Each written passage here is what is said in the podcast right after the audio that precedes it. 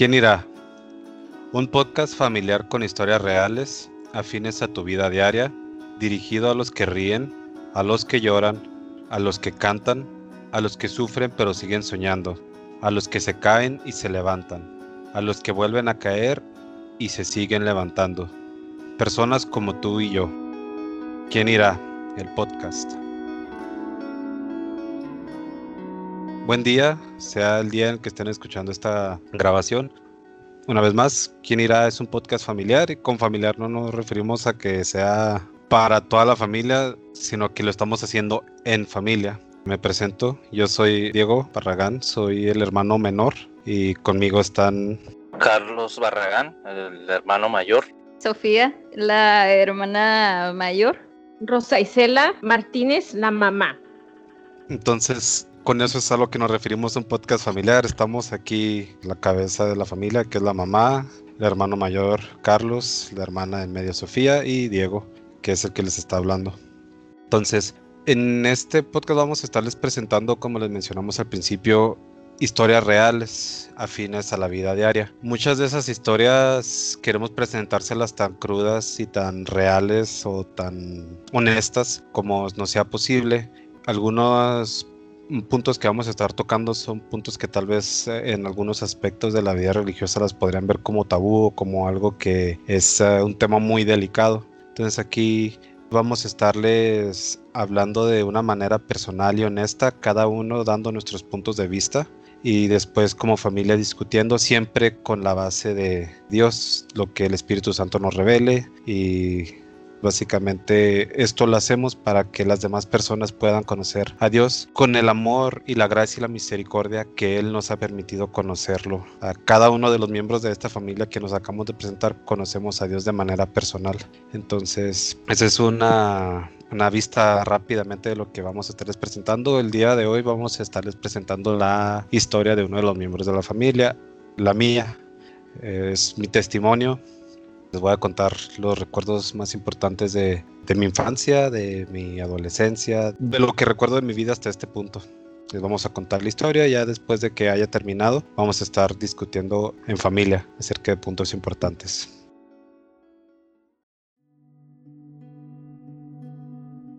Nací un 16 de noviembre de 1992 en Ciudad Juárez, Chihuahua, en una familia de cinco integrantes.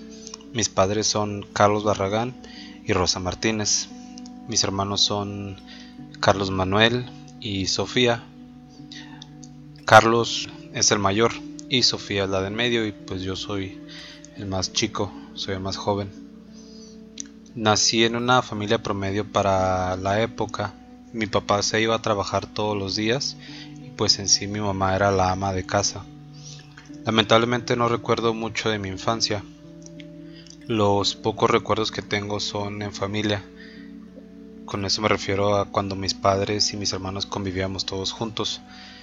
Y por lo general siempre están marcados con alguna canción o algún olor o las dos cosas. Por ejemplo, mi mamá siempre escuchaba canciones de Eros Ramazzotti o de Ricardo Montaner cuando limpiaba la casa. O mi papá uh, ponía música de Electric Light Orchestra o de Rondo Veneciano uh, cuando nos hacía hot cakes los sábados por la mañana. Este, otras cosas que también recuerdo, por ejemplo, son uh, el olor de caldo de res que mi mamá cocinaba o el olor a carne asada cuando mi papá hacía carne asada los fines de semana. También el olor a palomitas cuando íbamos al cine o cuando veíamos películas en la sala de nuestra casa. Otras cosas que también puedo llegar a recordar cuando escucho alguna canción o, o vuelo alguna cosa de, que, de cuando era niño que me trae esos recuerdos. Y hasta donde recuerdo, pues yo crecí como un niño normal, este, era introvertido, pero normal dentro de lo que cabe. Y siempre estuve al lado de mi hermana, Sofía. Ella, y yo siempre estuvimos juntos, por lo menos en la misma escuela. En los primeros años de jardín de niños y primaria, pues éramos prácticamente inseparables. Y pues ninguno de los dos sabía ser amigos realmente y pues realmente no era necesario porque siempre nos teníamos el uno para el otro. Este, recuerdo que para mí era muy difícil poner atención en la escuela, no porque no entendiera o porque me pareciera difícil, pero más bien porque cuando era niño mi imaginación volaba muy fácilmente. Yo, por ejemplo, yo recuerdo que me tocaba sentarme al lado de las ventanas en los salones y mm, con simplemente ver un pájaro volar por la ventana era suficiente para que yo me perdiera minutos o horas soñando de día cómo, se sentiría ser un pájaro y todo lo que haría si fuera un pájaro. Y pues así fue, son la mayoría de los recuerdos de, mi niñez. Ya conforme fuimos avanzando y creciendo, pues se podría decir que aprendí a controlar un poco más mi ah, imaginación. Este, pero llegó también, bueno, una de las cosas que más recuerdo es un año escolar en el que eh, mi hermana y yo no estuvimos juntos en el mismo salón. Casi siempre estábamos en el mismo salón, pero ese año estuvimos en salones de clases diferentes. Y lo que hice en ese año, pues es algo que lamento hasta este día, no porque no me lo pueda perdonar, o incluso no porque no le haya pedido a mi, perdón a mi hermana. Yo le pedí perdón a mi hermana y eh, gracias a Dios ella me perdonó. Incluso yo me pude, ya me he podido perdonar por lo que hice, pero no quite el hecho de que sí desearía poder regresar en el tiempo y pues, simplemente no, no haberlo hecho. Ah, lo que pasó es que ya cuando empezó el año, por alguna razón, yo pude hacer amigos. Este, y pues todos los días en el recreo me juntaba con, con mis amigos. Este, como ninguno de los dos, ni mi hermana y yo éramos así como que muy sociables, ella batallaba un poco más en especial porque a las niñas pues no les parecía que ella siempre se juntara con, conmigo o con hombres. Entonces en, la, cuando estábamos en los recreos siempre mi hermana andaba con nosotros, conmigo y con mis amigos. Y a mis amigos no les parecía. Entonces me decían que le dijera a mi hermana que ya nos dejara en paz y bla bla bla. Y yo pues preferí traicionar a mi hermana por un par de mocosos que tarde o temprano iban a dejar mis amigos. Entonces ya le dije que, que nos dejara en paz y que se buscara sus propios amigos. Y pues hasta el momento, hasta el día de hoy, es algo de lo que estoy arrepentido y me duele, pero como les mencioné, pues ya es algo que pude dejar atrás, que me pude perdonar yo y ella también me perdonó, pero igual no quita el hecho de que es algo que desearía no haber hecho nunca. La seguimos en la primaria y ya algunos años después nos mudamos a una casa nueva que estaba en un fraccionamiento privado que apenas estaba recién ah, construido. Está atrás de lo que hoy es Plaza Sendero. Para los que conocen Ciudad Juárez es prácticamente el primer fraccionamiento que construyeron ahí cuando todavía no existía Plaza Sendero. Este, esta casa de alguna manera amplificó todos los aspectos negativos de nuestra vida en lo individual y como familia, aunque la casa era pues en sí nueva, estaba recién construida. Por ejemplo, mi familia y yo siempre hemos sido algo sensibles a, lo paranormal y cuando nos mudamos a esta casa empeoró. Por ejemplo, mi mamá a mí me cuenta que mi mamá tenía pesadillas constantes en las que eh, ella soñaba que mi papá tomaba una forma como de demonio y nos tomaba a mi hermana y a mí con él y nos quería llevar con él, nos quería sacar de la casa. Este, también mi hermano mayor me cuenta que en las madrugadas él despertaba eh, porque sentía que una fuerza lo aplastaba contra la cama y él no se podía mover. Y también mi hermana y yo, bueno yo mínimo recuerdo que veíamos sombras yo en, yo en especial, específicamente, veía la sombra de un niño y de un adulto. Este, entonces, aparte de todas esas cosas, también empezó a ser evidente que el matrimonio de mis padres pues no, no iba bien.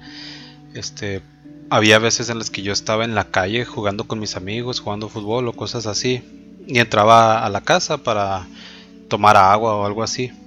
Y de repente me encontraba con la escena de que mi mamá estaba sentada en la mesa de la, del comedor y estaba llorando y estaba ella sola. Entonces, pues así viendo ese tipo de cosas, yo me empecé a dar cuenta que las cosas estaban deteriorándose.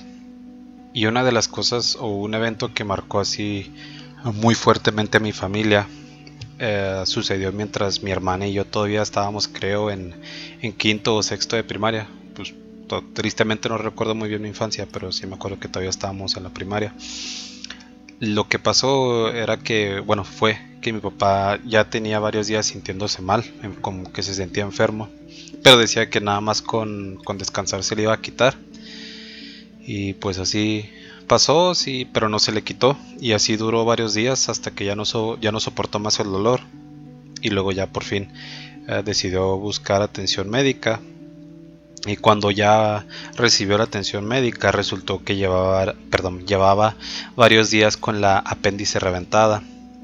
Y a causa de, eso, pues todo su cuerpo ya estaba prácticamente contaminado. Se le dio atención médica ah, de emergencia y se le operó con esperanzas de salvarle la vida. Para ese tiempo, pues yo todavía era muy joven, eh, no entendía bien lo que estaba pasando. Yo sabía que mi papá estaba enfermo, pero pues realmente no sabía bien qué iba a pasar o de qué estaba enfermo.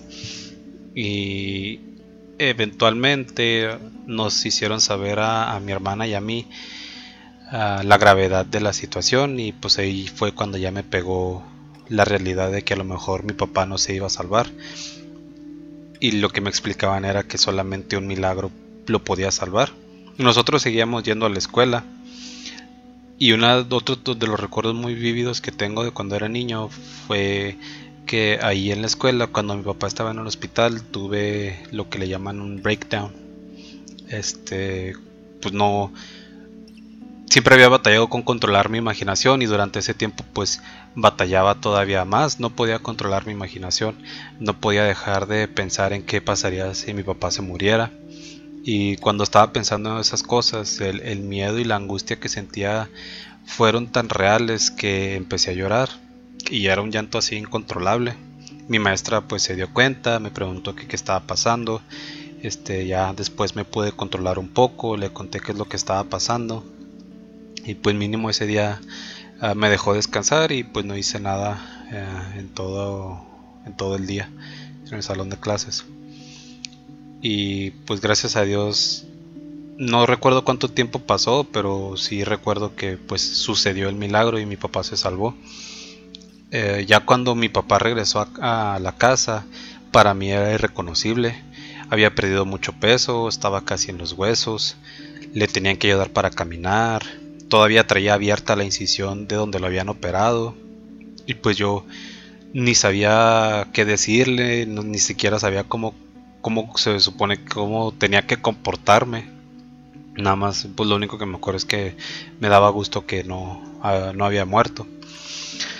Y pues así ya pasó el tiempo, gracias a Dios mi papá se recuperó. Este, mi hermana y yo terminamos la primaria y mis padres tomaron la decisión de que mi hermana y yo entrábamos a una secundaria de paga y cristiana.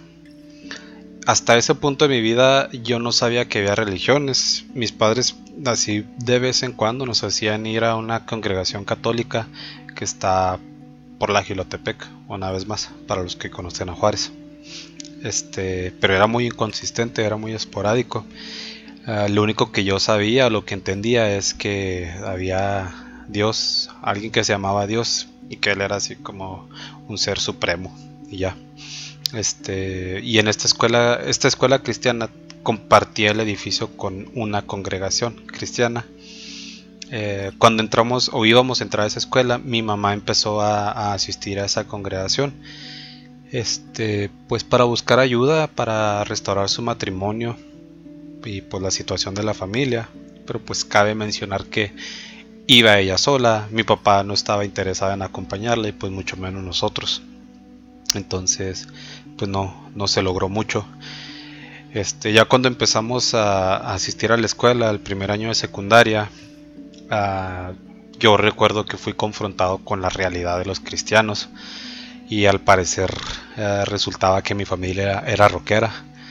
Mis papás pues obviamente eh, en, en nuestra casa siempre habían muchos tipos de música siempre estuvieron presentes en nuestra casa, pero el tipo de música que más resonó conmigo este desde mis primeros años de conciencia que yo recuerdo fue algo así Metallica, Iron Maiden, Black Sabbath, Led Zeppelin y pues así puro pura música pesada por así decirlo. Pero yo ni siquiera sabía que era rockero. en la primaria nos hacían bailar así la canción que dice de los gorilas y, ese tipo de cosas y eh, las niñas del salón especialmente siempre se burlaban de mí porque yo no conocía ninguna de esas canciones. Yo escuchaba puro Metallica y pura música en inglés que tampoco sabía qué decía, pero no, no estaba familiarizado con otro tipo de música que no fuera la que se ponían en mi casa.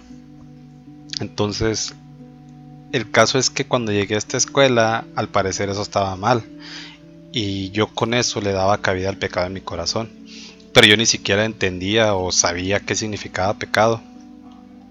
El caso es que todo ese año pues fue un desastre académico.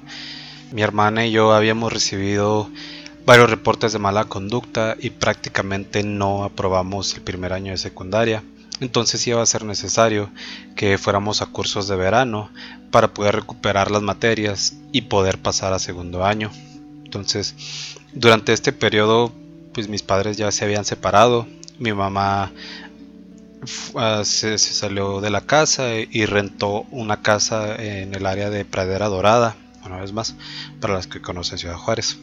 Este, y mi papá se había quedado en la casa que está atrás de Sendero. Entonces, cuando terminamos los cursos de verano, mis padres ya habían tomado la decisión de que se iban a separar ya por completo, pero pues nada más no nos lo habían hecho saber. Entonces, en ese verano, perdón, en ese verano nos dijeron que nos íbamos a ir de vacaciones a Las Vegas antes de que volviéramos a entrar a la escuela. Este, porque en Las Vegas vive la tía, perdón, mi tía, la hermana de mi mamá. Entonces, pues nos fuimos a Las Vegas. Ya cuando estamos allá en Las Vegas de vacaciones, supuestamente, este, pues ya nos dijeron la, verdad de que ya se iban a separar por completo y que mis hermanos y yo y mi mamá nos íbamos a quedar a vivir en Las Vegas con mi tía Leti, mi tío uh, Robert, el esposo de mi tía Leti, y que mi papá se iba a regresar a Ciudad Juárez y pues él iba a vivir solo. Entonces, hasta donde yo recuerdo en ese momento, así la situación de mi familia era que, pues obviamente mi hermano no quería dejar su vida en Juárez. Él estaba en su apogeo de salir con sus amigos a tomar. Y yo recuerdo que mi hermana tenía sus amigas, tal vez no eran sus mejores amigas, pero no quería dejar la vida que ya conocía. Yo tampoco quería dejar a mis amigos, pero realmente no sabía qué pensar, no sabía cómo procesar lo que nos habían dicho. Este, como siempre me perdía en mi imaginación y siempre estaba uh, pensando en otras cosas, nunca había había puesto atención a todas las cosas que me rodeaban hasta ese punto de mi vida. Eh, nunca entendía bien la gravedad de las cosas y tampoco sabía cómo se suponía que debía comportarme siempre estaba perdido así en mi mente, en mi imaginación.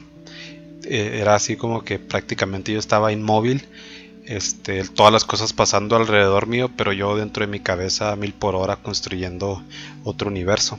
Entonces cuando eso pasó, pues yo no supe qué pensar, uh, no supe cómo procesarlo, no dije nada, no, no entendía qué estaba pasando. Y pues así, así fue, así pasó. Uh, mi mamá y mis hermanos y yo nos quedamos en Las Vegas y mi papá se regresó, perdón, se regresó a Ciudad Juárez. Mi hermano entró a la preparatoria, lo que allá es la high school. Esta, la escuela se llamaba Global Community. Mi hermana y yo entramos a la secundaria. Allá se le dice middle school o junior high. Y esta, la escuela se llamaba Woodbury y fue, estaba así literalmente cruzando la calle de donde vivía mi tía. Entonces, cuando esto pasó, mm, fue un golpe muy fuerte para mi personalidad, que de por sí pues ya era introvertido. Entonces, uh, otro de los recuerdos así vividos que tengo de, mi niñez, mi adolescencia, es el primer día de clases en Las Vegas. Recuerdo que pues mi hermana y yo íbamos caminando hacia la escuela, íbamos muertos de miedo, perdón, muertos de miedo. Y a lo mejor está dentro de mi imaginación, imagínese, perdón, tal vez solamente está dentro de mi imaginación y tal vez sí pasó o no pasó realmente, pero yo en mi recuerdo tengo la imagen de que mi hermana estaba llorando y yo le sostenía la mano mientras lloraba o, peleaba con las ganas de no llorar. Este y pues solamente por la gracia de Dios pudimos salir adelante, pudimos aprender el idioma rápidamente terminamos la middle school, este, pero pues ahora teníamos que seguir a la high school, teníamos que continuar con la high school. Entonces, para este punto de mi vida, mi personalidad ya se había hecho sumamente introvertida. Este, me había convertido en un niño adolescente que estaba lleno de miedo, de inseguridad, de ira. Este, cada noche me quedaba dormido llorando en silencio. Cuando me despertaba en las mañanas siempre me inundaba una sensación de miedo y de angustia porque no sabía cómo lidiar con mi entorno. Eh, siempre me sentía inferior. Este, y para intentar mantenerme seguro, hacía todo lo posible por mantenerme al margen de cualquier situación, o sea, pasar desapercibido, fuere lo que fuere. Este, para ese tiempo de mi vida, mi único refugio era la música. La música siempre me daba ese lugar que ya conocía, que era mío. Y cuando escuchaba música realmente para mí el tiempo se detenía, no, no importaba nadie más, no existía nadie más. Este, pues solamente éramos yo y la música.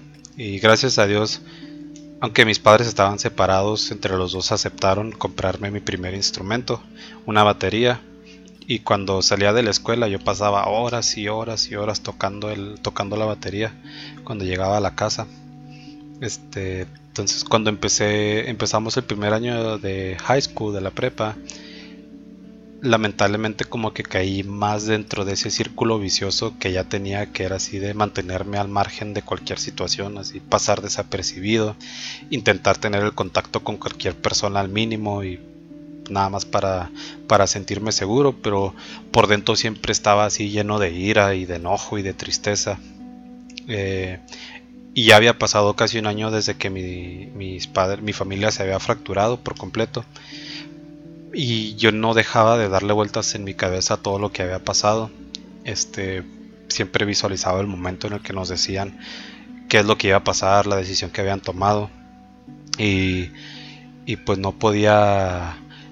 Siempre recreaba escenarios en los que tal vez yo decía cosas diferentes o actuaba de alguna forma diferente y que de alguna manera lograba que no se separaran y también siempre dentro, dentro de mí siempre intentaba recordar cosas de mi niñez, que tal vez cosas que yo tal vez pudiera haber hecho que hubieran contribuido a, que pasara lo, lo, que pasó con mi familia o que me trajeran hasta la situación que estaba viviendo.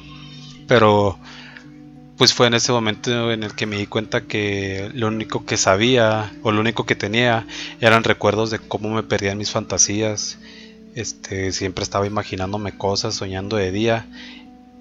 Y cuando me di cuenta de eso, eso me hizo sentirme tonto y estúpido. Y pues me, hizo sentir así, pues en sí mi autoestima cayó más.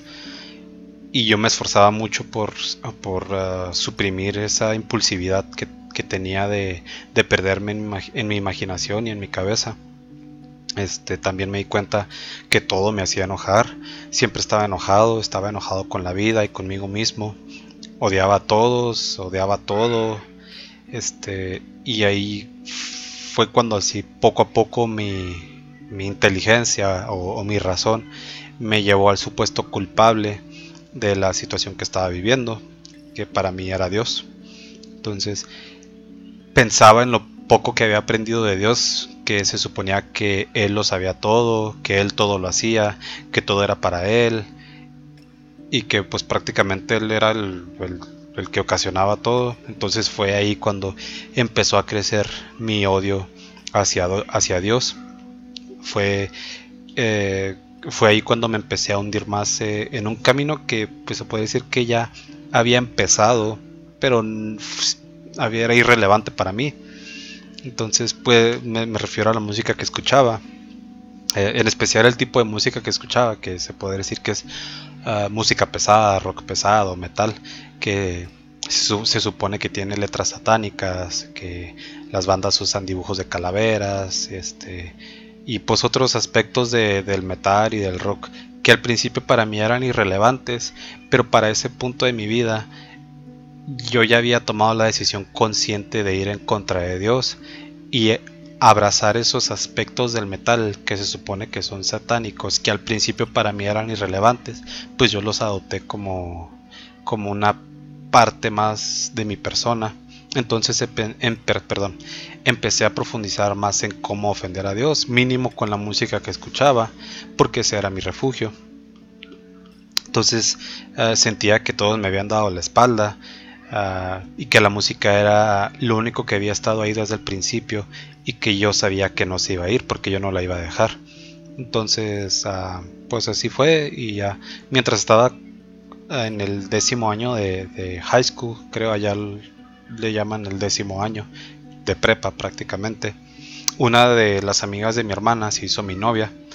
Entonces, para un adolescente que está hundido en depresión y lleno de odio, tener una pareja sentimental pues es una receta segura para el desastre. Y así fue. Esta joven que se convirtió en mi novia, ella pues tenía una inteligencia emocional y una astucia mucho más desarrolladas de lo que yo pudiera haber tenido en ese momento de mi vida. Y pues realmente no estaba listo para la montaña rusa de emociones con las que iba a tener que lidiar. Eh, aparte, yo no confiaba en nadie realmente Ah, ni siquiera en mi familia, ni en mi mamá, ni en mis hermanos. Entonces no tenía un sistema de apoyo o alguien que me pudiera ayudar a, a lidiar con todo lo que vendría, con todos los sentimientos, con, todo, con todas las emociones. Entonces, el hecho de que yo siempre intentara mantenerme al margen de cualquier situación para sentirme seguro, pues me había llevado a endurecer mi corazón, incluso hacia mi, familia, hacia mis hermanos. Nunca le contaba nada a nadie, siempre me guardaba todas mis emociones, mis ganas de llorar y de gritar, y todo siempre me lo guardaba para no reflejar nada, porque si la gente no veía, o sea, si yo no reflejaba nada, si la gente no lo notaba, eso para mí era estar seguro, porque nadie se iba a meter conmigo. Entonces, pues así pasó el tiempo, pasaron los meses y pues dicho y hecho, la relación solamente terminó en desastre. Ah, para ese punto mi voluntad ya estaba muy débil y muy deprimida y pues cuando pasó eso se debilitó todavía más. Ya no solamente era quedarme dormido llorando en la noche, ahora era luchar durante todo el día constantemente para suprimir mis emociones y para no llorar en los salones de clases. Entonces ya no me importaba para nada la escuela, me escapaba de la escuela, no entraba a las clases y ni siquiera lo hacía con un propósito. Solamente me salía, me escapaba y caminaba y caminaba para que se me pasara el tiempo. Y para ese punto mi mamá ya había buscado iglesias en donde congregarnos porque ella había estaba haciendo un esfuerzo muy fuerte por por agarrarse de Dios y por conocer a Dios. Entonces al principio asistíamos a, una iglesia, pero el pastor y la gran mayoría de la congregación solamente hablaban inglés. Entonces, pues no, no, realmente eso no logró nada ni conmigo ni con mi familia. Yo de mi parte asistía a la iglesia y aparentaba poner atención o empeño o que me esforzaba, pero pues en realidad siempre estaba así hirviendo de enojo por dentro solamente no lo mostraba para mantenerme seguro, que nadie me dijera nada, que nadie lo notara. Este, ya tiempo después, mi abuela, que también vivía en Las Vegas, mm, no con nosotros, pero vivía en Las Vegas, ella buscó una iglesia donde hablaran español. Y si la encontró, entonces ella empezó a congregarse allá, eh, perdón, en esta iglesia. Y al poco tiempo después, mi mamá también decidió a empezar a congregarse eh, en aquella iglesia. Entonces, para mí, hacer el cambio me, confrontó con, con una realidad más fuerte de lo que había vivido con los demás cristianos, porque en la escuela pues sí me hacían leer la Biblia, me hacían memorizarme versículos y bla bla bla en esta iglesia donde estaba, pero nunca resonó conmigo. Nunca, no, ahorita no me acuerdo, de, perdón.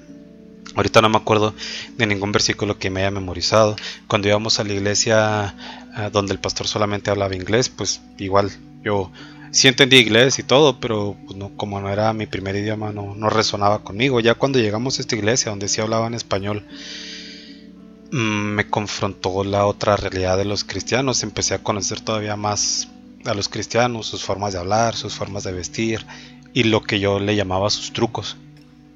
Para ese punto de mi vida, pues yo ya había abrazado y, hecho la música parte de mí. Entonces para mí era importante que mi apariencia lo reflejara. Yo traía el pelo largo, siempre me vestía con ropa oscura, siempre traía camisetas de bandas, así como Metallica, Iron Maiden, uh, Black Sabbath, bla, bla, bla. Y pues el único tema de conversación genuino que yo podía tener con cualquier persona era o música o videojuegos.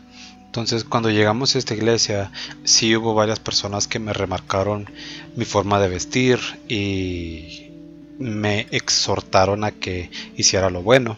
Obviamente pues yo no le daba la mínima importancia a ninguna de las cosas que me decían. Para mí este pues mi enemigo era Dios, yo lo odiaba, odiaba a todas estas personas y todo lo que decía eran mentiras pero hubo una persona que sí marcó una diferencia muy, muy grande conmigo. él era el pastor de jóvenes, Luis Chévez. Él nunca me hizo ningún comentario de mi forma de vestir, ni de mi forma de hablar, ni de mis gustos. Cuando yo lo veía él me causaba un gusto genuino verlo. Tristemente nunca pude tener una conversación genuina con él, pero no por culpa de él, sino porque yo ya para ese punto pues yo realmente ya no sabía cómo socializar. Intentar socializar me hacía ver tonto, pero por el simple hecho de que pues yo no sabía cómo. Pero pues sí, el, pastor Chévez sí se ganó uh, un lugar en mi corazón, nada más porque simplemente me, me ofreció una amistad genuina, o incluso mínimo mostró un interés genuino en mi bienestar y no en cómo me veía. Y al poco tiempo después de estar atendiendo a esta iglesia, pues ya obviamente estaba el grupo de alabanza y yo quería tocar la batería. Entonces logré entrar al grupo de alabanza, pero a mí me pusieron a tocar el bajo, ya estaba alguien más tocando la batería.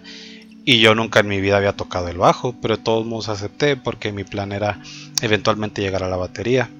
Entonces cuando esto pasó, pues al pastor Chévez le agradó mucho que yo me hubiera integrado al grupo de, la alabanza y él decidió formar un grupo de alabanza, perdón, exclusivo para las reuniones de jóvenes y decidió que yo iba a ser el líder. Y pues obviamente ahí fue cuando abusé de mi poder y yo escogí la batería, yo me puse a tocar la batería, cosa que no duró mucho porque eventualmente del bajo pasé a la guitarra y dejé la batería para mejorar en la guitarra. Y hoy en día pues sí puedo reconocer que, la única razón por la que acepté formar parte de eso y acepté tomar el supuesto liderazgo fue por mi egoísmo y, y nada más, mi soberbia, y no era para alabar a Dios. Entonces, ya para ese punto de mi vida, pues yo ya me sentía satisfecho en el aspecto musical.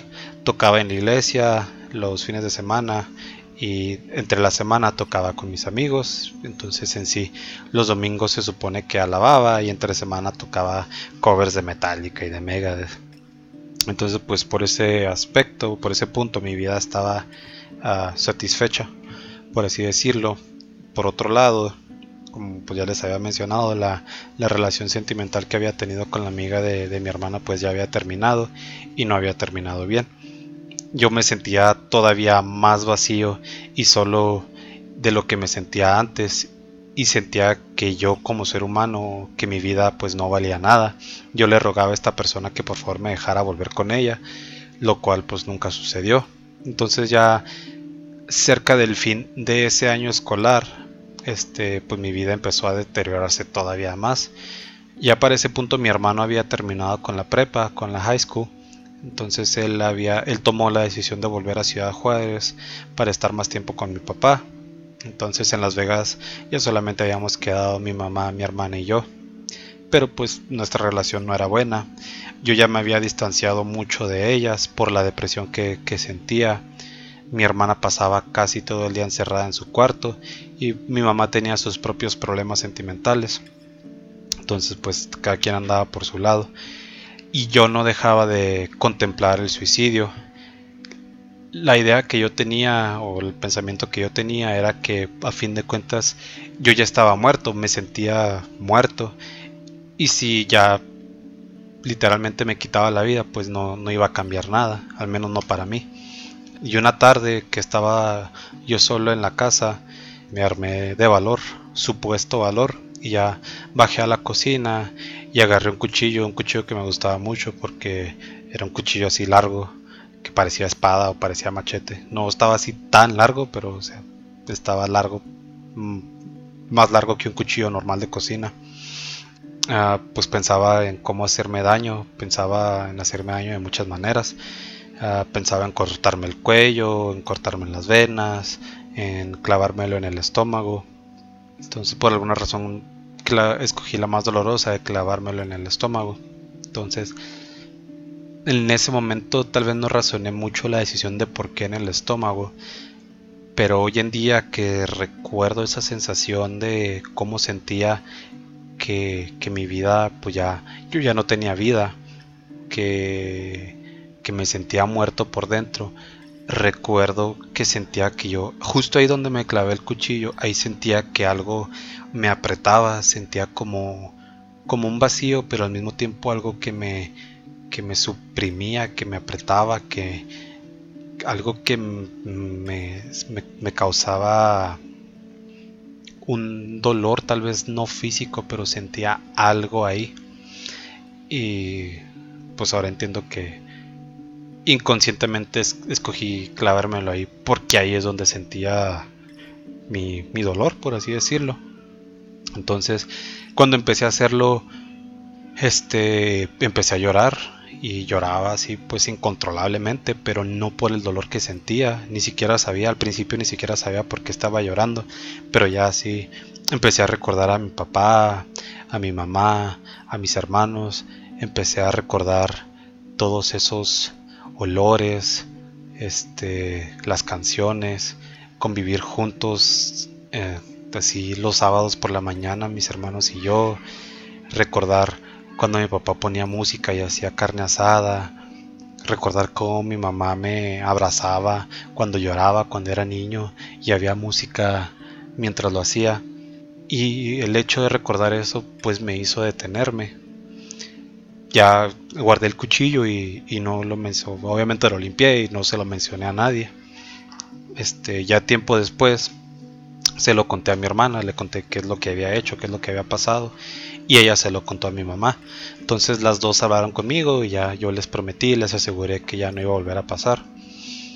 Eh, como un paréntesis, cada que teníamos vacaciones de la escuela, siempre íbamos a visitar a mi papá a Ciudad Juárez. Entonces, cuando tuvimos vacaciones ese año escolar, ya, ya, perdón, ese año escolar, ya que acabó el año, este, obviamente íbamos a ir a visitar a mi papá a Ciudad Juárez y así lo hicimos.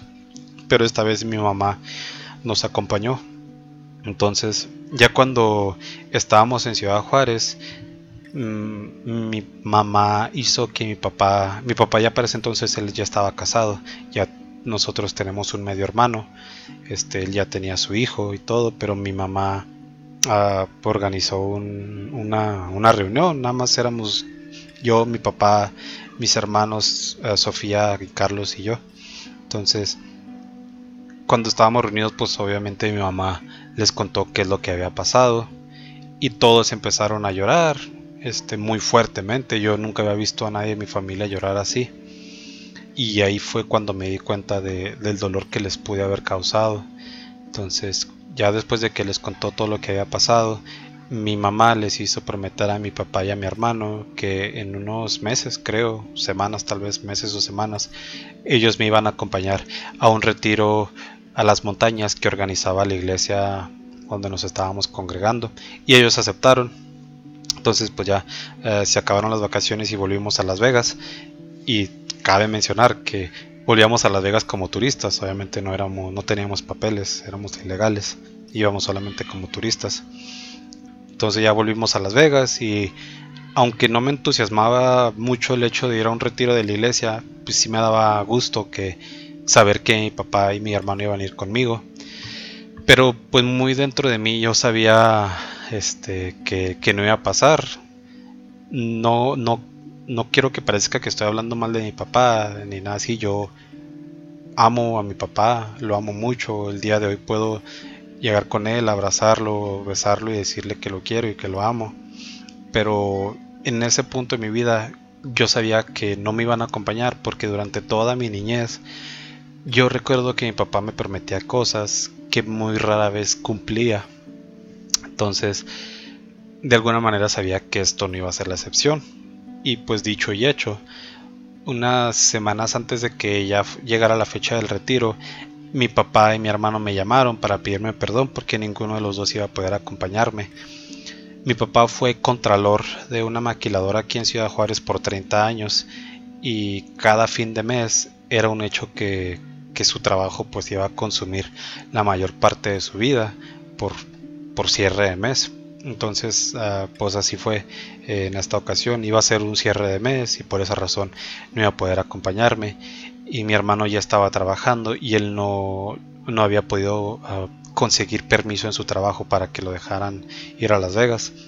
Entonces, según yo, ya para ese entonces me sentía acostumbrado a, a este tipo de cosas, pero pues no era cierto simplemente según yo sabía cómo suprimir mis sentimientos, pero pues eh, era suprimir mis sentimientos ya para que en la noche era nada más llorar hasta quedarme dormido. Entonces, así fue como lo manejé. Me aguanté y hasta la noche me, me quedé dormido llorando. Y yo, pues yo seguía asistiendo a la iglesia. Yo iba, yo de hecho yo era el único que iba a, a las reuniones de jóvenes. Mi hermana no, ella no asistía. Y en una de las reuniones de jóvenes, justo después de que pasó esto, que mi papá y mi hermano me dijeron que no me iban a acompañar, Ah, el pastor Chévez siempre daba un pequeño mensaje y luego ya era un momento de oración y ya se acababa.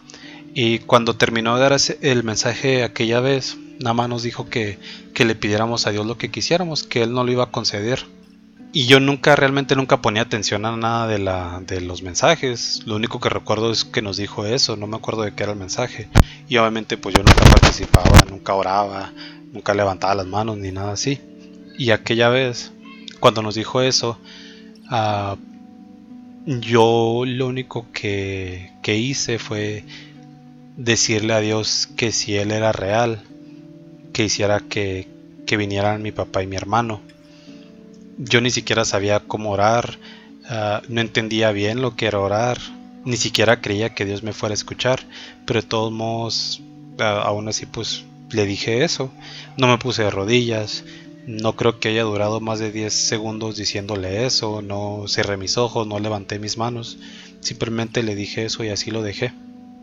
Y unos días antes, creo que como tres días antes de que llegara la fecha del retiro, mi papá y mi hermano me, volvieron a llamar para decirme que iban de camino a Las Vegas y que sí iban a ir conmigo al retiro. Yo me quedé sin palabras y en ese momento se me hizo uno en la garganta, quería llorar de, pues no sé, de la emoción, de la alegría, no sé, y pues no, obviamente no le di gracias a Dios, simplemente pues yo creí que fue una coincidencia y que ah, a lo mejor ellos se habían sentido mal por decirme que sí iban a ir y que al final me habían cancelado, pero pues obviamente yo muy dentro de mí sabía que sí Dios me había escuchado, entonces ah, cuando llegó el día que de, que nos fuéramos al retiro a las montañas, yo pues iba contento de que ellos iban conmigo, obviamente no le di gracias a Dios. Pero ahora sé que Dios tenía un, fin de semana muy intenso preparado para mí.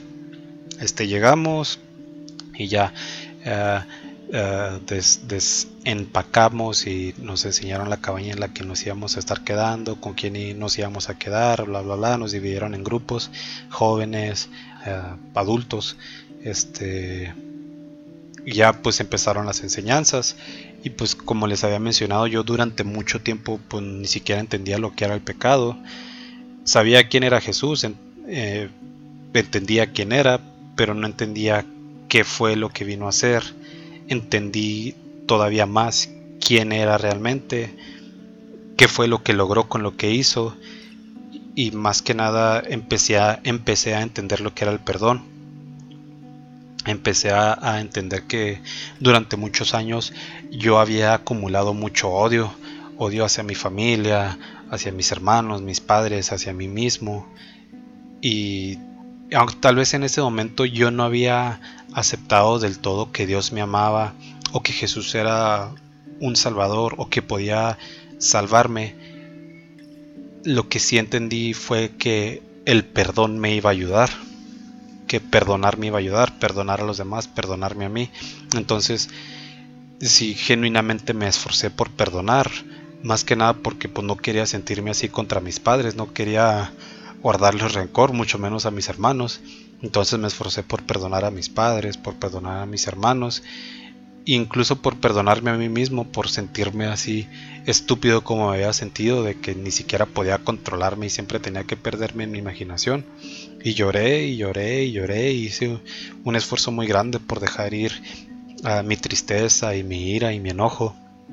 Y hasta cierto punto lo logré, pero pues no del todo, porque todavía no entendía o todavía no aceptaba lo que Jesús había hecho por mí. Entonces, uh, las, las, enseñanzas siguieron y uh, pues ya eventualmente llegó el, llegó el punto en el que pude entender que, que Dios no era malvado, sino todo lo contrario. Entendí que las cosas que pasan en la vida, Dios ve que pasan, pero Él no interviene porque Él quiere que lo escojamos a Él. Entonces eso es así muy, muy a, a, grosso modo, muy así, muy generalizado. Entendí que pues ya a fin de cuentas Él no tenía la culpa, Él no le dijo a mis papás que se separaran, Él no separó a mis papás. Entonces pude entender que, que pues en sí el culpable no era Él, que todas las personas somos responsables de, nuestras acciones y pude entender y aceptar que Él me amaba y que me quería ayudar. Y pues así fue como acepté a Jesús como mi Salvador. Cuando hice eso, eh, estábamos en una actividad, en una dinámica, y yo escribí todas las cosas que, las cosas que más me dolían y las clavé en una cruz. Mi papá y mi hermano hicieron lo mismo. Y pues en, ese momento tal vez fue algo físico, algo simbólico, pero yo realmente quería dejar ir todo lo que sentía, ya no quería sentirme igual y realmente puse todas esas cosas que sentía que me, que me estaban haciendo daño, que me hacían sentir como me había estado sintiendo, realmente las dejé en esa cruz. Y pues lloré junto con mi papá y con mi hermano y los tres aceptamos el regalo de, de la salvación, los tres aceptamos a Jesús como nuestro Salvador.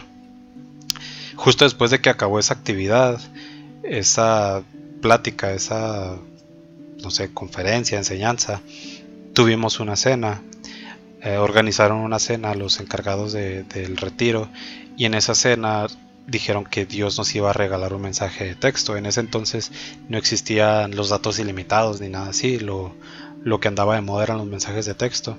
Entonces nos dijeron que en esa cena Dios nos iba a dar ese regalo, nos iba a dar un mensaje de texto. Entonces ya nos pidieron que nos sentáramos, que escogiéramos la silla que quisiéramos, independientemente de si estaba cerca de alguien que conociéramos o de si nos queríamos sentar con alguien que no tomáramos eso en cuenta, que, que viéramos las sillas y que escogiéramos la silla que nosotros quisiéramos, la que nos gustaba. Ya sentado nos dijeron que pues arrancáramos un papelito que estaba pegado debajo de la silla y era un versículo de la Biblia. A mí el versículo que me tocó eh, fue Salmos 25.7. En ese momento en el que lo leí pues me, pareció totalmente irrelevante, pero hoy más que nunca sé que sí fue uh, un, mensaje de texto de Dios, un regalo de Dios para mí. Y nada más para parafrasear el versículo, rápidamente dice que eh, por favor no te acuerdes de mí conforme a, los pecados de mi juventud, por favor te acuerdes de mí conforme a tu misericordia. Y pues hasta el día de hoy es un versículo que guardo en mi corazón. Este, y pues ya, en fin, el retiro se acabó. A mi papá y mi hermano volvieron a Ciudad Juárez con, Jesús en sus corazones, al igual que yo. Yo regresé a Las Vegas. Y yo, al menos por mi parte, pues no, no, realmente no sabía qué se suponía que tenía que hacer de ese punto en adelante. Eh, tal vez no entendía bien qué es lo que había hecho, pero lo único que sabía realmente es que lo que sentí en ese momento en las montañas fue algo muy real, que yo hablé con Dios y Él habló conmigo y me dijo que me amaba y le pedí, le pedí perdón y me perdonó y yo me pude perdonar a mí mismo. Entonces sabía que todo eso había sido el final de algo, pero al mismo tiempo no sabía que había comenzado. La, ya volviendo a Las Vegas, la, la primera cosa que hice fue cortar literalmente cortar, destruir eh, todos los discos que tenía de Metallica, de otras bandas de metal, al igual que todas las camisas que tenía. Este, y, hacer eso me dolió y me dolió mucho. pero como yo estaba convencido de que algo ya se había acabado, que, que el Diego que, que tenía todas esas camisas, que, que, el Diego que se había ido ya, ya no estaba, el Diego que había vuelto era alguien completamente diferente, el, Diego que se había querido quitar la vida con un cuchillo, pues ya simplemente ya no existía. Así que sentía una pelea muy fuerte dentro de mí. algunos días, perdón, algunos días dudaba de decir eh, lo que había pasado realmente, pues si había sido verdad o solamente me habían lavado la cabeza.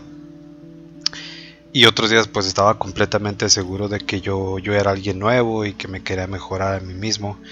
Entonces, ah, pues esa, esa lucha siguió y siguió y pues en sí la, depresión y, la tristeza y el enojo no desaparecieron de inmediato, pero hice un esfuerzo y me dediqué a, leer la Biblia, mínimo pues para saber qué hacer o, empezar a conocer un poco más a, a, Dios. Entonces, al principio mi lectura pues era muy esporádica, no tenía el hábito y pues realmente no aprendí nada, pero pues en sí ah, Dios tenía un plan.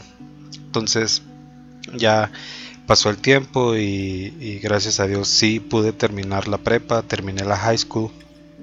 Ya para cuando terminé la high school, mi hermano ya estaba viviendo en Ciudad Juárez. Entonces cuando la terminé me preguntó que si quería irme a vivir con él. Y pues yo acepté. Tan pronto terminé la prepa, la high school, hice mis maletas y, y me regresé a Ciudad Juárez a vivir con mi hermano para ese entonces yo todavía tenía 17 años de edad, había terminado la prepa temprano. Entonces ya de vuelta en Ciudad, Juárez, perdón, en Ciudad Juárez, todavía no estaba muy seguro de qué es lo que había hecho, eh, pero de una cosa sí estaba seguro y era que ya no quería estar en Las Vegas. Quería dejar todo atrás y quería empezar otra vez y pues literalmente lo hice. Entonces, cuando regresé a Juárez, cuando llegué a Juárez otra vez, fue en julio del 2010. Como les mencioné, para ese entonces yo todavía era menor de edad. Entonces, mm, no podía conseguir trabajo legal aquí en México.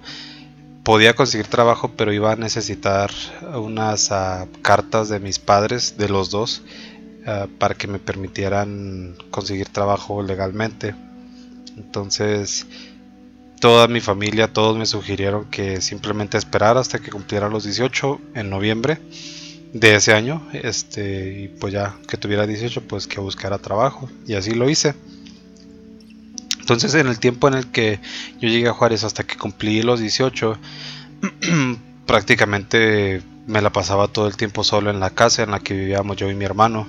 Al principio la casa pues no tenía internet, lo único que tenía era una televisión y pues yo jugaba mi PlayStation, los videojuegos y veía la televisión, escuchaba música, pero al poco tiempo de estar haciendo y haciendo lo mismo, pues me harté, me hartó. Ah, entonces sentía que necesitaba algo más y volví a leer, empecé otra vez a leer la Biblia desde el principio y en ese momento me envolví tanto en la lectura, Dios despertó un fuego en mí así bien intenso por conocerlo, por leer su palabra, que me desvelaba leyendo la Biblia.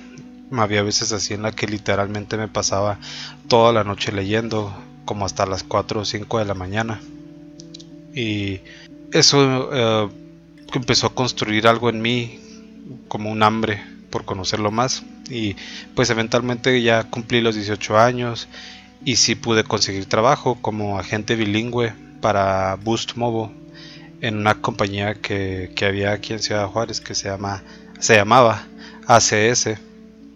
Entonces ya entré a trabajar, mi vida empezó a cambiar y mi mamá, pues todavía tenía comunicación con ella, me pidió que, que no me dejara de congregar, que volviera a la congregación que compartía el edificio con la secundaria donde habíamos estado yo y mi hermana.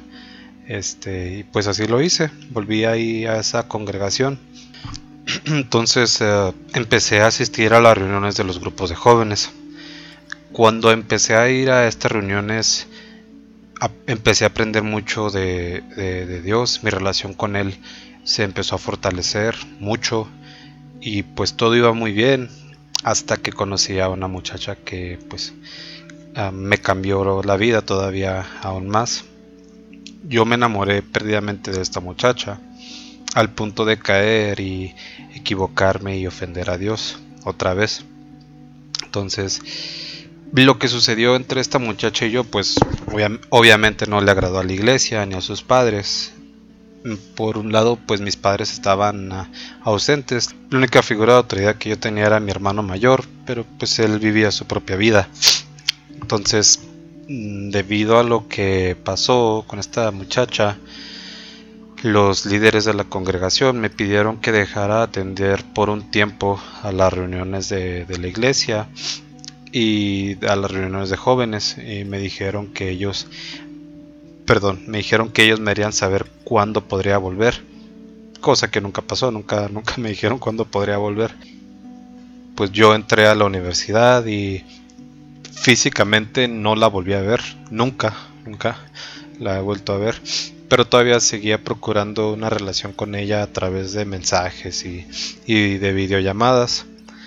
Y así fue durante varios años, pero pues tristemente solamente nos hicimos daño. Yo la lastimé a ella y ella también me lastimó a mí. Y no dudo que lo que haya sucedido entre nosotros dos haya sido genuino, pero pues simplemente no, no era lo correcto para ese tiempo de nuestras vidas. Y a causa de todo lo que pasó con ella, pues yo volví a caer en una depresión muy fuerte. Ah, gracias a Dios, mi relación con Él, mi relación con Dios fue el único que me mantuvo a flote y me impulsó a salir adelante. Y dado el hecho de que los pastores o los líderes de aquella congregación nunca me dijeron que podía volver o cuándo podría volver, empecé a congregarme en otra iglesia a donde asistía mi, mi tía o la hermana de mi papá. El primer día que asistí a esta congregación, eh, me impactó mucho el sermón que estaba dando el pastor.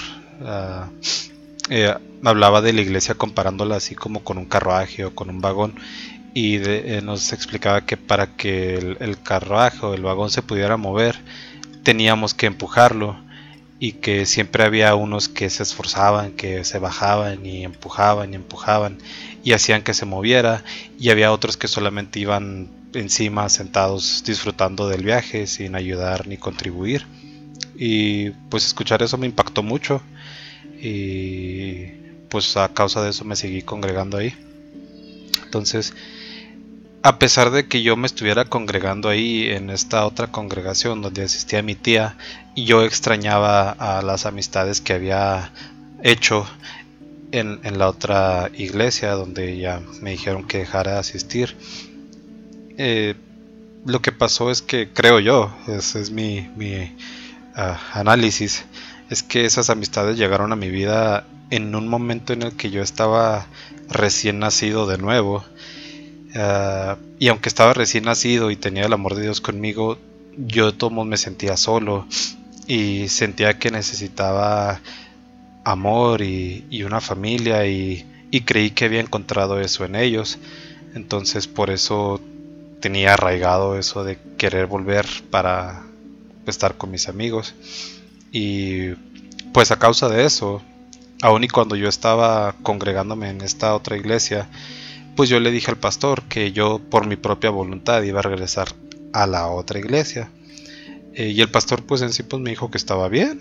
Eh, nada más eh, antes de ya así como que tomar el último paso y decidir irme ya así completamente, se acercó conmigo el líder de la alabanza y me preguntó que si quería ensayar con ellos para ver si podría eventualmente tocar con ellos y pues me dio mi punto débil, me, me dio en la música, pero yo no le dije que sí inmediatamente le dije que pues, lo iba a orar, que le iba a preguntar a Dios, porque yo ya para ese punto de, mi vida ya había entendido que la alabanza no se trataba de mí, sino de alabar a Dios. Y pues ya después de haber orado y, así, hablar con Dios, un domingo una señora de ahí de la congregación se me acercó y me dijo así, ¿qué no estabas tú tocando ahí arriba del escenario? Es que te juro que te vi tocando la guitarra. Y pues ya le dije, no, no, yo no, toco ni nada. Este, y pues eso lo tomé como una respuesta a mi oración y pues acepté y, y me, uní al grupo de la alabanza y empecé a ensayar con ellos. Y cuando empecé a ensayar con ellos, uh, empecé a, pues obviamente a convivir más con ellos y, y ahí fue con donde conocí a, a mi mejor amigo, a Isaí, el Pitayo Jiménez. Entonces, ah, pues mi relación con Dios de ese punto en adelante, desde que llegué a esa iglesia, ha ido creciendo y más y más y más. Y yo espero crecer todavía más. Este, yo y mi amigo Isaí nos, perdón, nos propusimos hacer música juntos, hacer música para Dios. Y así ha sido, hemos estado grabando algunas canciones y terminé la universidad, conseguí trabajo y Dios me permitió conocer a, la mujer más hermosa del mundo y aún más me permitió hacerla mi esposa, entonces ahorita vivo felizmente casado con mi esposa. Hoy viendo hacia atrás a todo lo que ha pasado, todo lo que he vivido, pues realmente vivo agradecido con Dios porque me doy cuenta que realmente me rescató y me, y me salvó. Vivo agradecido por, por su amor, vivo agradecido con Él porque me ama, porque me muestra su amor todos los días, su misericordia todos y cada uno de los días que me permite despertar. Este, y pues así será hasta el día que Él me llame a su presencia, pues voy a vivir todos los días de mi vida agradecido.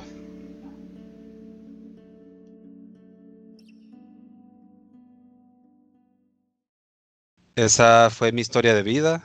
Hay muchos más recuerdos o muchas más cosas que podría relatar, pero yo siento que eso fue lo que más me marcó o lo que siento que son las decisiones que tal vez tomé o no tomé en mi vida que me trajeron hasta este punto en el que estoy, que como les mencioné, estoy completamente agradecido con, con lo que hizo Dios en mi vida pude ver realmente que Él me salvó y me rescató. Y pues gracias a Dios me permite servirle con la música en, el, en, el, grupo Alabanza, estoy casado, feliz con mi esposa, pero lo importante no es como que el desenlace de, de todos vivieron felices para siempre, sino mostrarles la angustia por la que puede pasar, en mi caso, una persona que que se desintegró su familia, se fracturó su familia, que ah, su autoestima fue cayendo y cayendo y cayendo hasta el punto en el que creyó que ya no valía nada y pues daba igual si se, se quitaba la vida o no. Son temas muy delicados porque especialmente pienso yo que dentro de la cultura mexicana en las familias es muy dado a no mostrar afecto.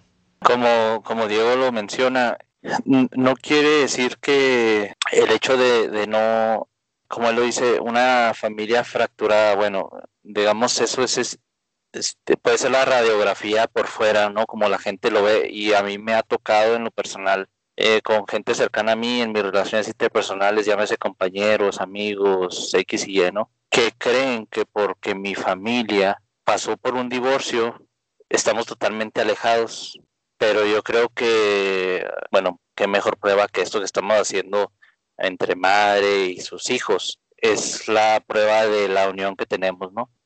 Si alguien nos está escuchando, alguien que tenga una que haya pasado por un divorcio y que te repitan hasta el cansancio y que en todos lados te diga la sociedad, en la escuela, en el trabajo, tus amigos o en cualquier lugar, que eres de una familia disfuncional, Mm, realmente no lo aceptes o no lo tomes como por sentado.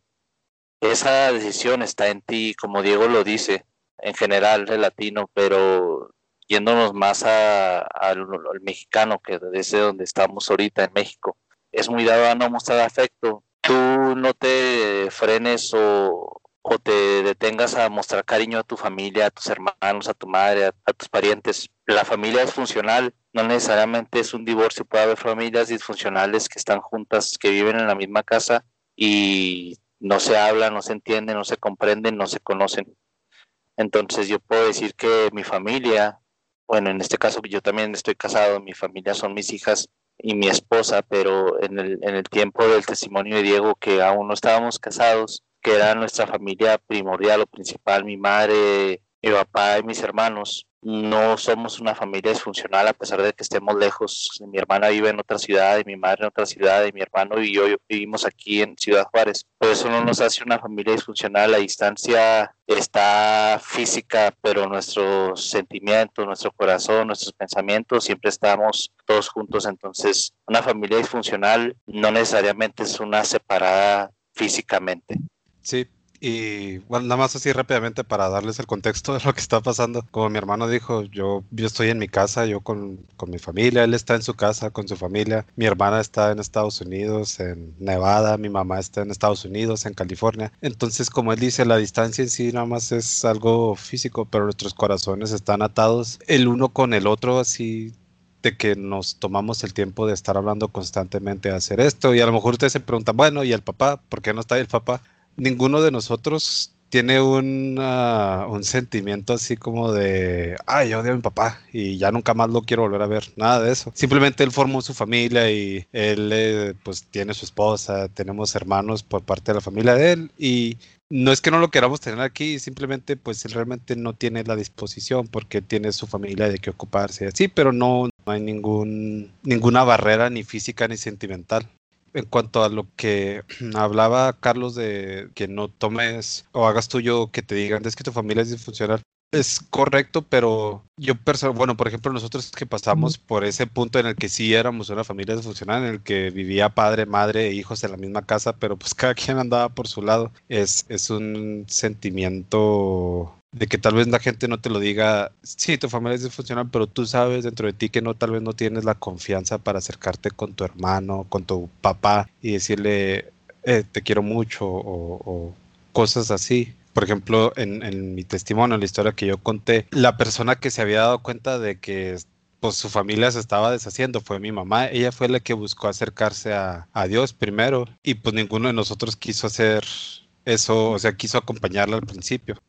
Sí, en efecto, escuchando a mis hijos ahorita hablar, me viene a la memoria cuando yo me vi ya en mi realidad de que me quedé sola, me quedé con mis hijos y sí puedo decir que tuve el apoyo de, de, mi familia, de mi segunda familia, o sea, de mi hermana. Sin embargo, yo muy en el fondo sentía como que mi familia sentía o tenía la sospecha que tal vez yo no estuviera al pendiente de mis hijos. Entonces, cuando yo me percaté de eso, dije, no, no, va a ser así. ¿Por qué estoy diciendo esto? Quiero decírselo a todas aquellas personas que están en un divorcio, que se quedaron solas. Dios se, se apiadó de mí y me hizo reaccionar. Que no te pierdas cuál es, cuál es tu punto al, a donde tienes que estar mirando, que son tus hijos. Y esto no fue como que me olvidara de mis hijos o que estuviera sobre mis hijos.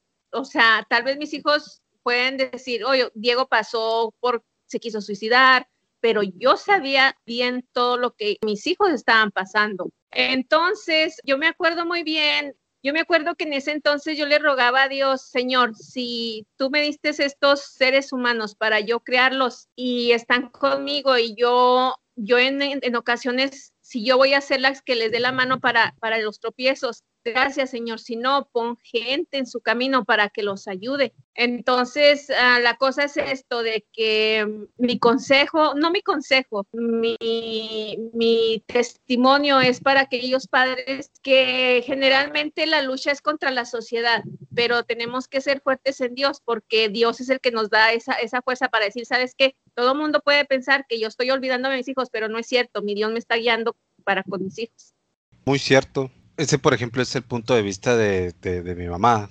Pero a lo mejor alguien se pregunta, bueno, uh, sí, mucho Dios, mucho esto, pero ¿y si Y si yo no tengo, y si yo no tengo, o sea, si yo no le importo a las personas con las que vivo, a lo mejor, bueno, es que pienso yo así porque me he topado con personas que, o sea, es evidente que no tienen ese, ese apoyo.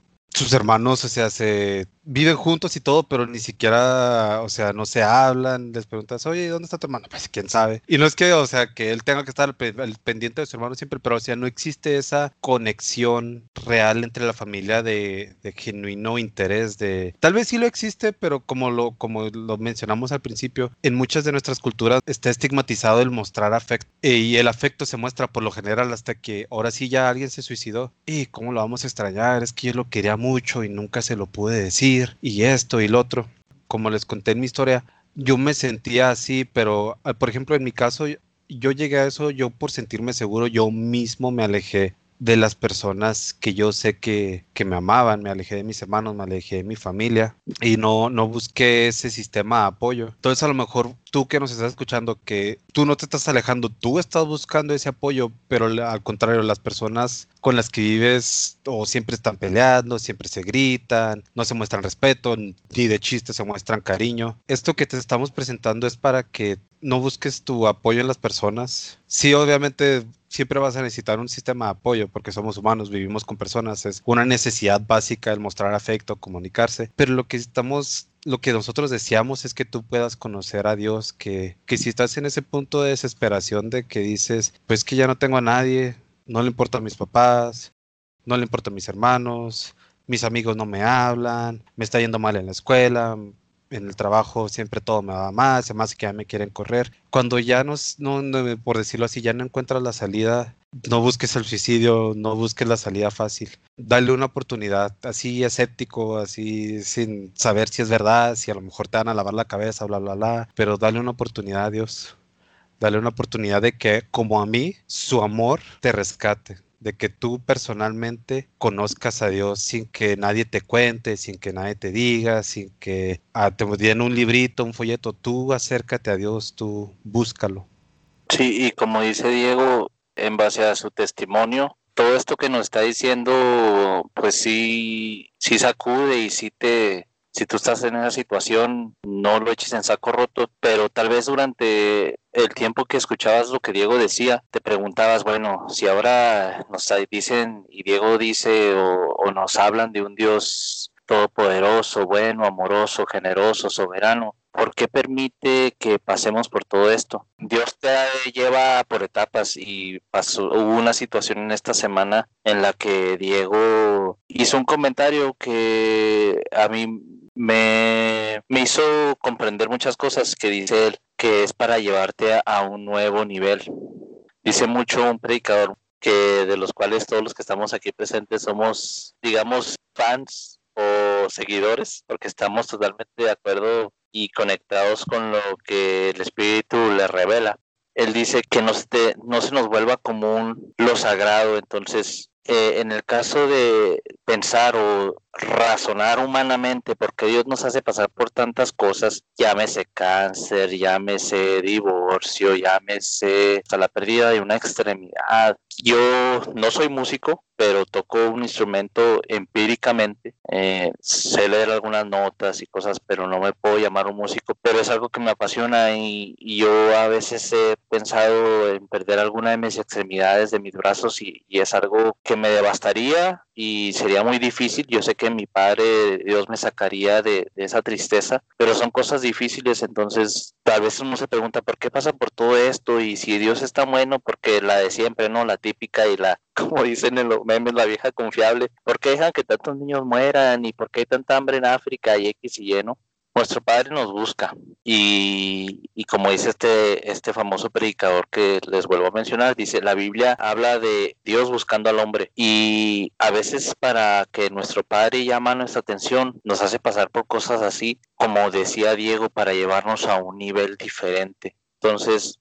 en el momento cuando Diego, como lo dijo en su testimonio, pasó por ese dolor y intentó quitarse la vida, a lo mejor Diego se sentía en lo más profundo, en lo más hondo y sentía que había tocado fondo. Pero en este momento yo estoy seguro que si él analiza su vida actual y ve hacia atrás y ve ese momento, fue para repuntar, o sea, no hubo más caídas, fue para arriba, para arriba, para arriba. Entonces a veces tenemos situaciones donde pasamos dificultades para aprender. Es como yo que tengo hijas o los padres o madres que nos estén escuchando, que aquí está mi mamá presente. Tú amas a tus hijos y tú ves que a lo mejor se va a quemar y tú le dices, no, mira, es que ten cuidado, mira, hazlo así, hazlo así.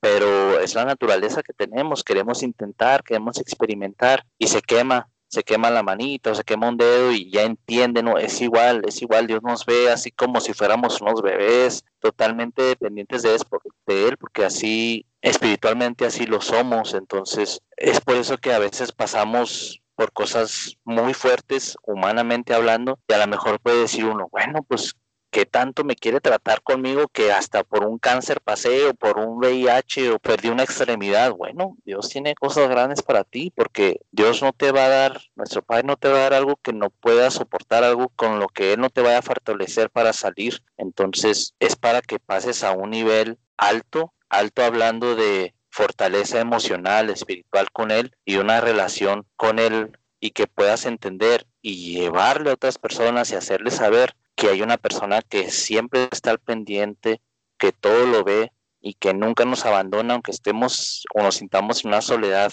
profunda, como a lo mejor no se puede describir, Él siempre está presente. Sí, completamente de acuerdo.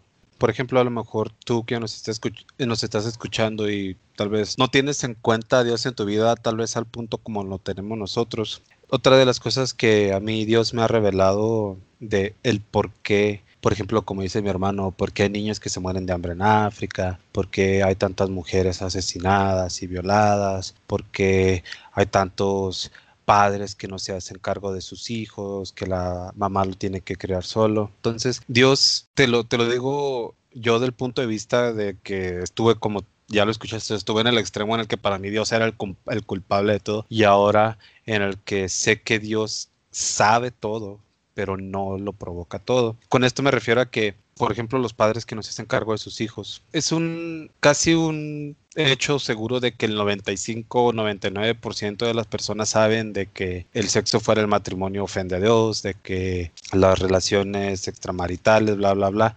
Entonces, Dios ya nos dio esa pauta, esa mensaje o no sé cómo le quieras llamar de qué es lo que él espera, de cuál es su carácter, de qué es lo que, cuáles son las reglas que él ya puso. Entonces, él siempre quiere que lo escojamos a él, pero no nos fuerza a que lo escojamos a él. Entonces, por ejemplo, yo que viví un divorcio de mis padres, sé que Dios no los obligó a separarse, sé que Dios no les dijo, ustedes se van a divorciar. Y ellos nada más levantaron las manos y pues obedecieron. Yo sé que no fue así, sé, fue, sé que fue una decisión consciente que tomaron dos adultos y no tiene, no es, no es justo que alguien, que yo por ejemplo le eche la culpa a mi papá de que no, pues que yo terminé siendo un asesino serial porque mi papá me pegaba o ese tipo de cosas. Las personas son, toman acciones, las personas toman decisiones y muchas veces no toman en cuenta a Dios.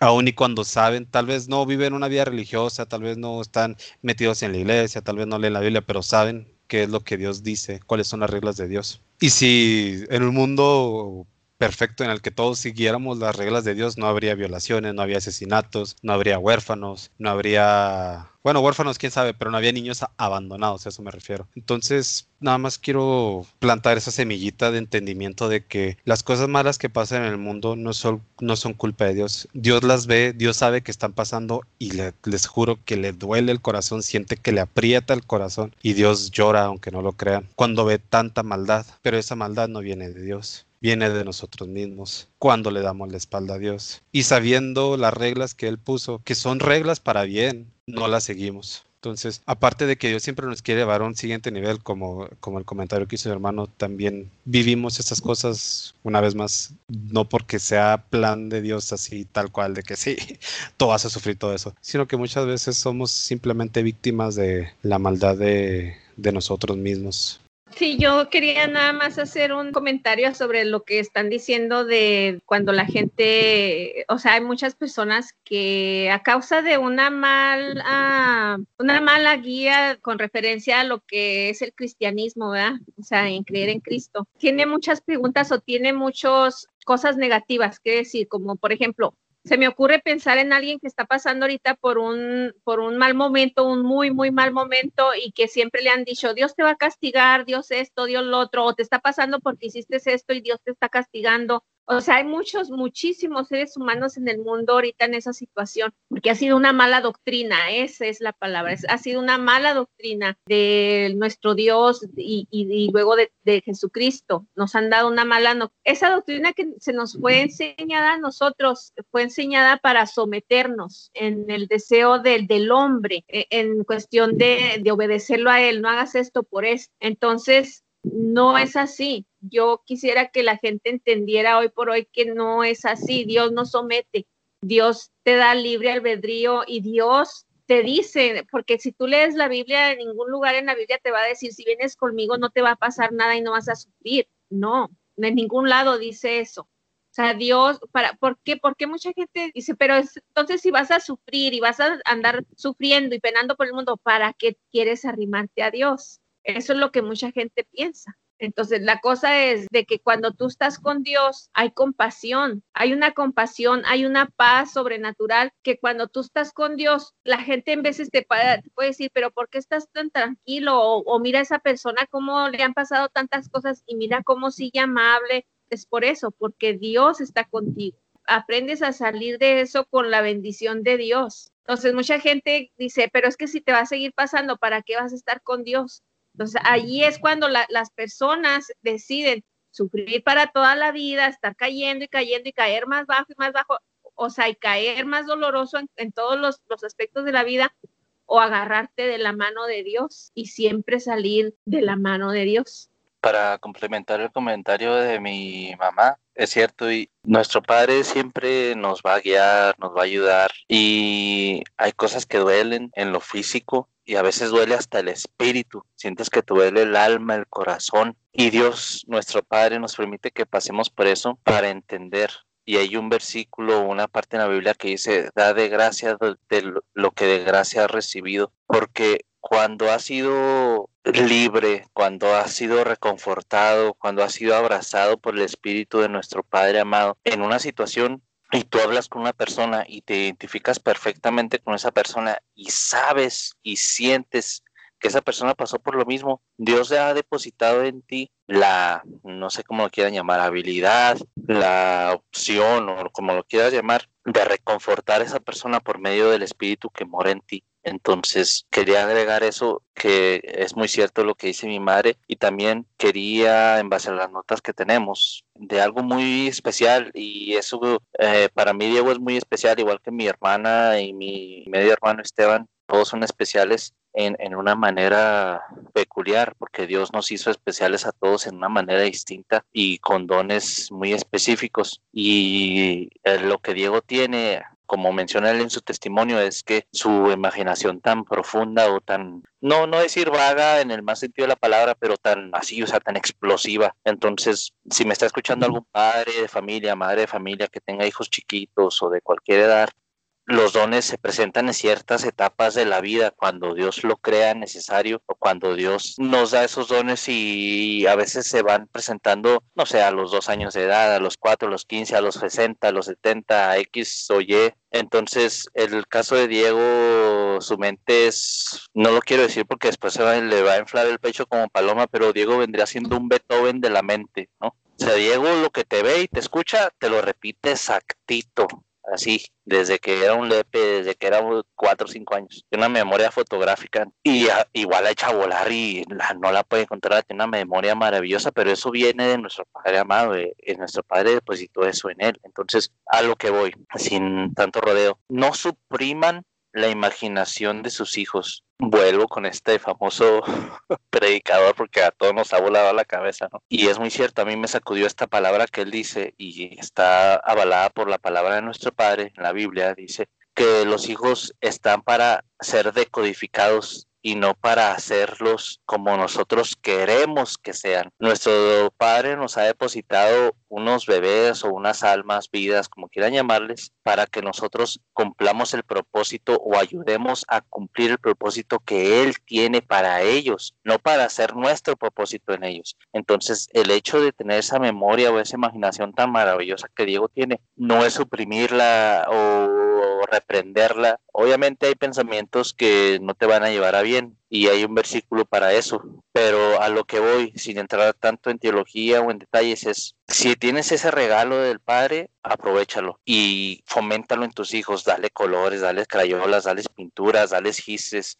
eh, juega con el agua, juega con la tierra, con las texturas, enséñales desde chiquitos, explota eso porque no, no es algo malo porque en el testimonio de Diego lo menciona así, no lo menciona como algo malo, pero él no podía controlar su imaginación, su mente. Sin embargo, es algo muy bueno, es algo que utilizado para bien, pues va a dar muchos resultados y muchos frutos del espíritu, que es lo por la razón por la cual nuestro Padre la depositó en él, pero no caigan en el error de suprimir eso en sus hijos, si es que su, alguno de sus hijos es así, no cometamos ese error como padres. Bueno, yo quería añadir a lo que Trama estaba diciendo, de que por mucho tiempo yo al escuchar el testimonio de mi hermano y al saber el mío, me doy cuenta que la falsa imagen y perspectiva que la religión nos enseñó y nos presentó de Dios fue de una manera el detonante para que nosotros sufriéramos en soledad o no sintiéramos la confianza de decir, hey, existe un Dios y vamos a voltear al cielo y vamos a suplicar ayuda porque es que Dios existe. Entonces, esa falsa doctrina, esa mentira, ese engaño que se ha presentado de que Dios es un Dios inalcanzable, de que Dios es un Dios enojón, que simplemente está esperando a que nos equivoquemos para castigarnos, y también de que Dios es omnipotente, omnisciente y omnipresente, y porque Él así lo quiere pasan todas las maldades del mundo. O sea, todo eso es mentira, todo eso es falso, y me parece que el propósito de, de eso era, como dice mi mamá, someter al humano no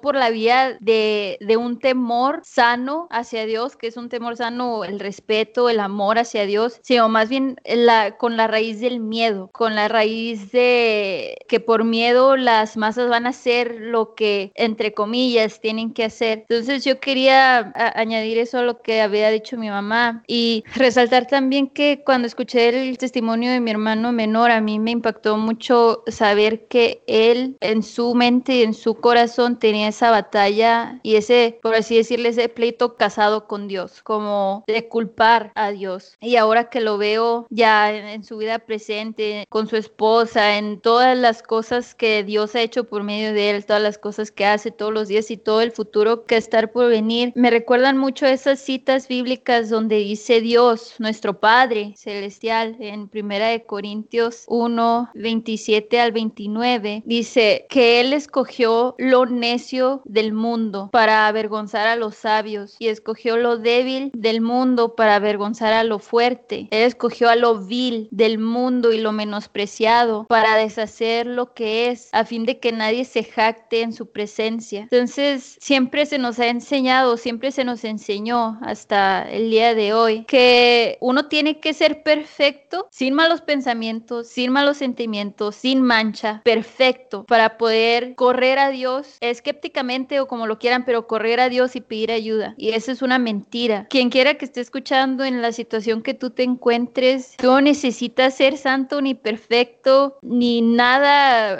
parecido para poder arrodillarte o poder mirar al cielo y decir, ayúdame a salir de esto. ¿Por qué? Porque Dios siempre está aquí para amarnos y su abrazo, su amor siempre nos abraza, nos protege y Él es el único que nos va a ayudar a salir adelante y a levantarnos cuantas veces nos caigamos.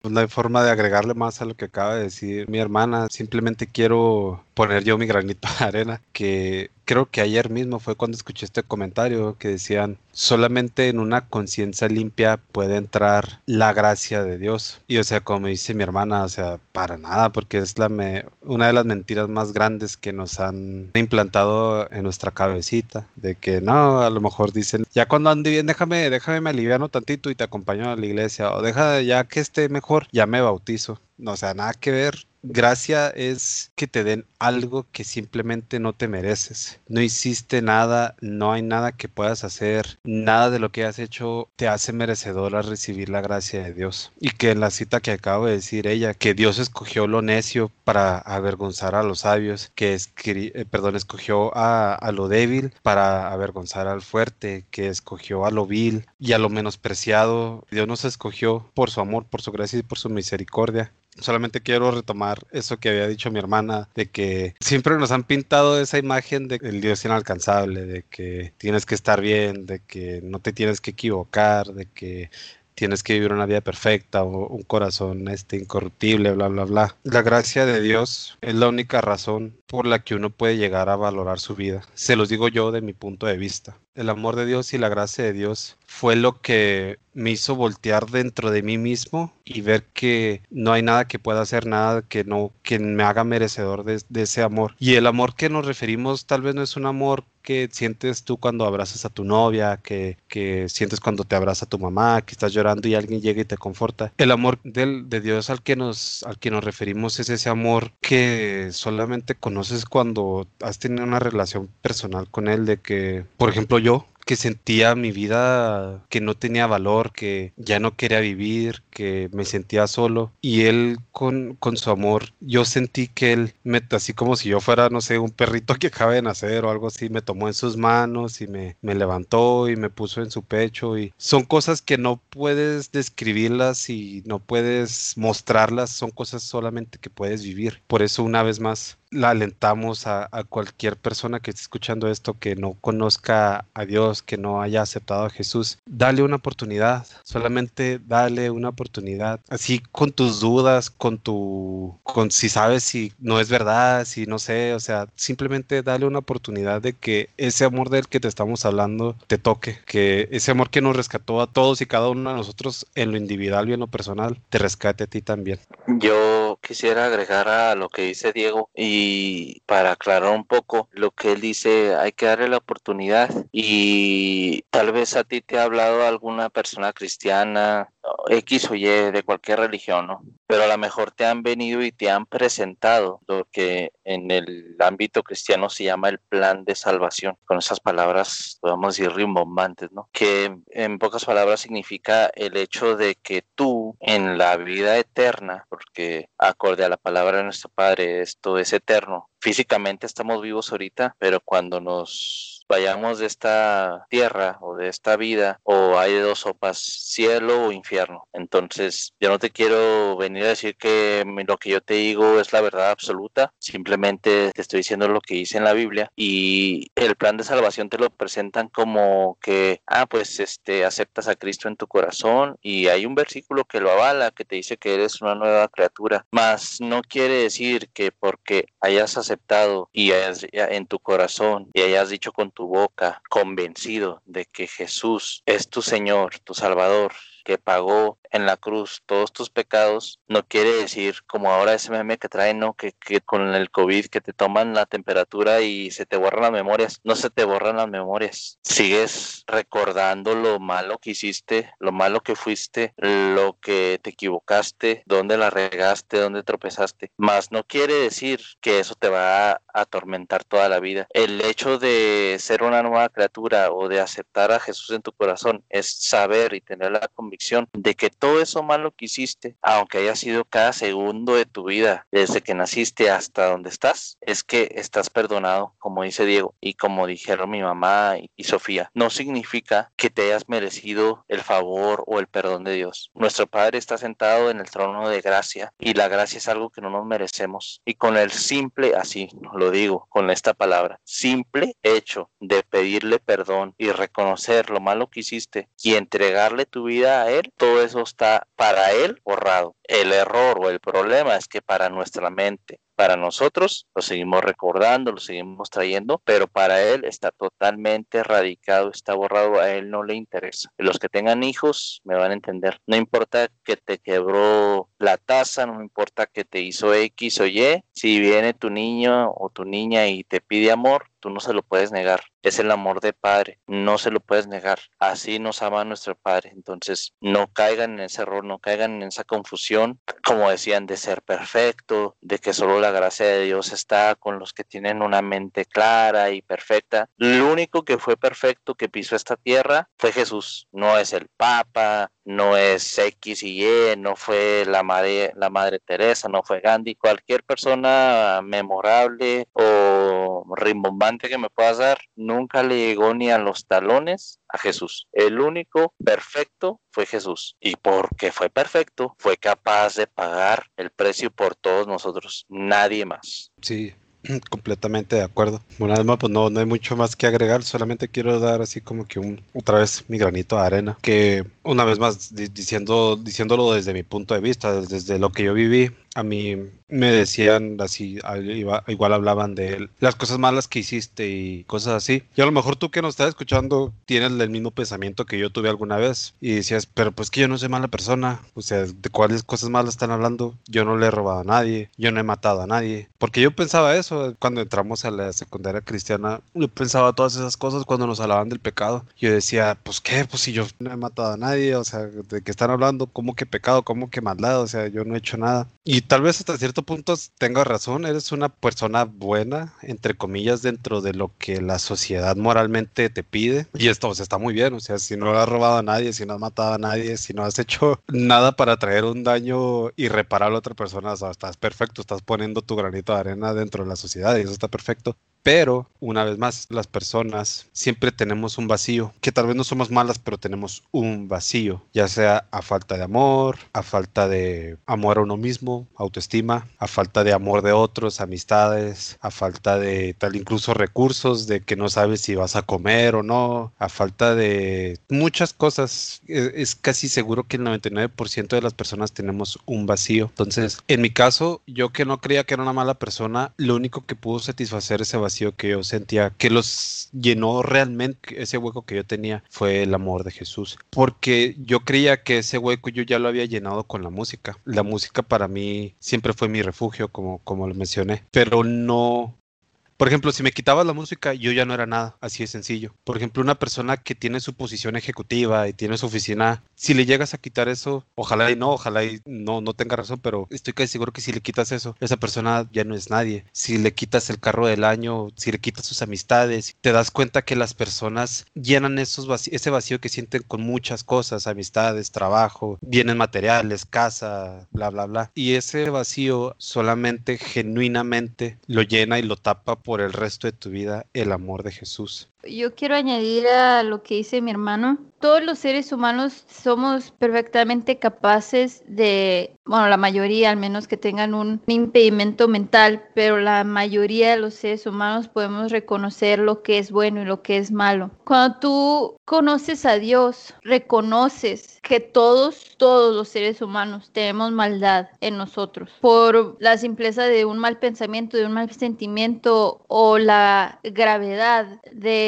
un pecado innombrable, yo qué sé. Pero la realidad es, por muy difícil que sea tu prueba, tu prueba mental, tu prueba emocional, lo que quiere tu carne. Con esto le estoy hablando a las personas que muchas veces se ven enfrentando pruebas tan, tan difíciles que no pueden sentir la libertad de ni siquiera ir a una persona para hablar. Cualquiera que sea la gravedad de la prueba que tú estás enfrentando en tu mente, en tu corazón, el único que te puede salvar y que te puede dar la fuerza para restaurar tu sanidad mental, espiritual, emocional, es Dios, el único es Él, el único que te puede ayudar a que seas libre de cualquier prueba, ya sea con tu sexualidad, con pensamientos horribles, tormentosos, depresión. El único que te va a salvar de ello es Dios. Y el único que llena el vacío, como dice mi hermano, es Dios. ¿Por qué? Porque Dios no está esperando recibir nada de ti. Dios nos ama porque es su gusto amarnos. El que te va a sostener en, en la soledad, el que te va a sostener en la prueba, el que te va a sanar y a llenar el vacío es Dios solamente. No tengas miedo, porque muchas veces el ser humano somos muy prontos para apuntar, ah, estos pecados son pasables, los otros pecados esos son imperdonables. No, no es así. No importa lo que lo que tú hayas hecho, tienes que saber que puedes correr a Dios para pedir perdón y pedirle su ayuda y él te va a ayudar. Él jamás, jamás rechaza a nadie que invoque su nombre para ayuda, para entregarle su vida. Jamás. Te va a rechazar el mundo entero, pero Dios jamás te va a rechazar. Es, lo quiero terminar con algo que mencionó ese pastor tan amado y querido por nosotros. Una vez en una enseñanza él dijo, cuando Jesús estuvo aquí en la tierra en sus tres años de, de ministerio, Jesús conocía el pasado de todo el mundo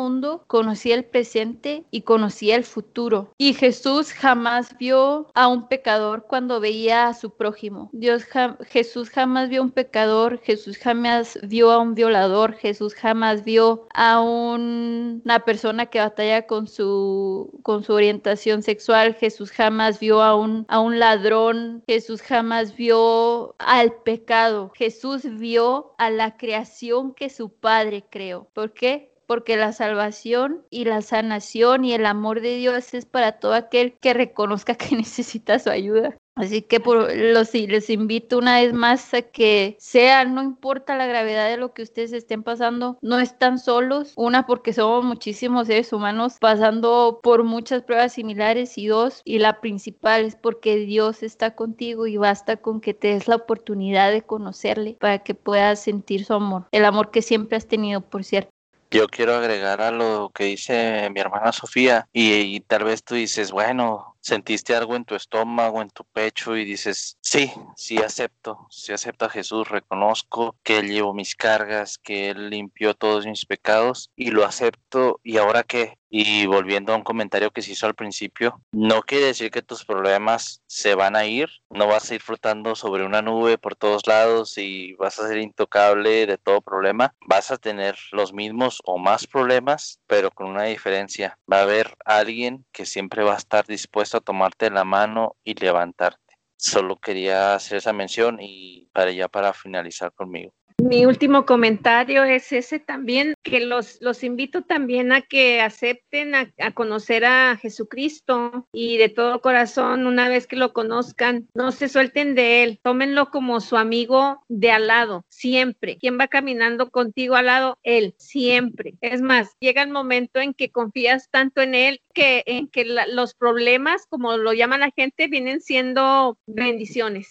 Eso es lo único que yo les puedo decir, que se den una oportunidad. No comenten, no le digan a nadie, dése una oportunidad, búsquelo. Muy bien, y para finalizar este episodio, recuerden si sientes que ya estás en lo que le dicen el rock bottom, que ya no, no tienes para dónde hacerte, ya no puedes caer más, como acaba de decir mi mamá, date una oportunidad. Voltea a ver a Jesús. Tú no tienes que hacer nada, tú nada más tienes que aceptar su amor y se acabó. acepta, acepten ese amor, ah, dense una oportunidad, déjense ser amados. Recuerden nada de lo que has hecho, de lo que estés haciendo, de lo que puedas hacer, ninguna de, de, esas cosas te hace lo suficientemente merecedor de ser amado. Recuerden que Jesús siempre, como acaba de decir mi mamá, van a tener un padre, un amigo que siempre va a estar con ustedes, que nunca los va a dejar, que van a tener, como dijo mi hermano, van a tener muchas y muchas pruebas, pero siempre va a estar Él para decirles si puedes, vas a salir victorioso. Y como dice mi hermana, denle una oportunidad, dejen que ese amor los inunde. Y ya por último, si tú que tal vez escuchaste esto, no conoces a Jesús y quieres darte esa oportunidad, te hacemos la invitación a que nos acompañes a hacer esta oración para que invites a Jesús a, que more dentro de ti, que lo aceptes como tu Salvador y que empieces a disfrutar de ese amor del que tanto te hemos estado hablando. Entonces, si gustas repetir después de, de mí, Dios, Señor, gracias por haberme permitido escuchar esta grabación. Me he dado cuenta de que tengo un vacío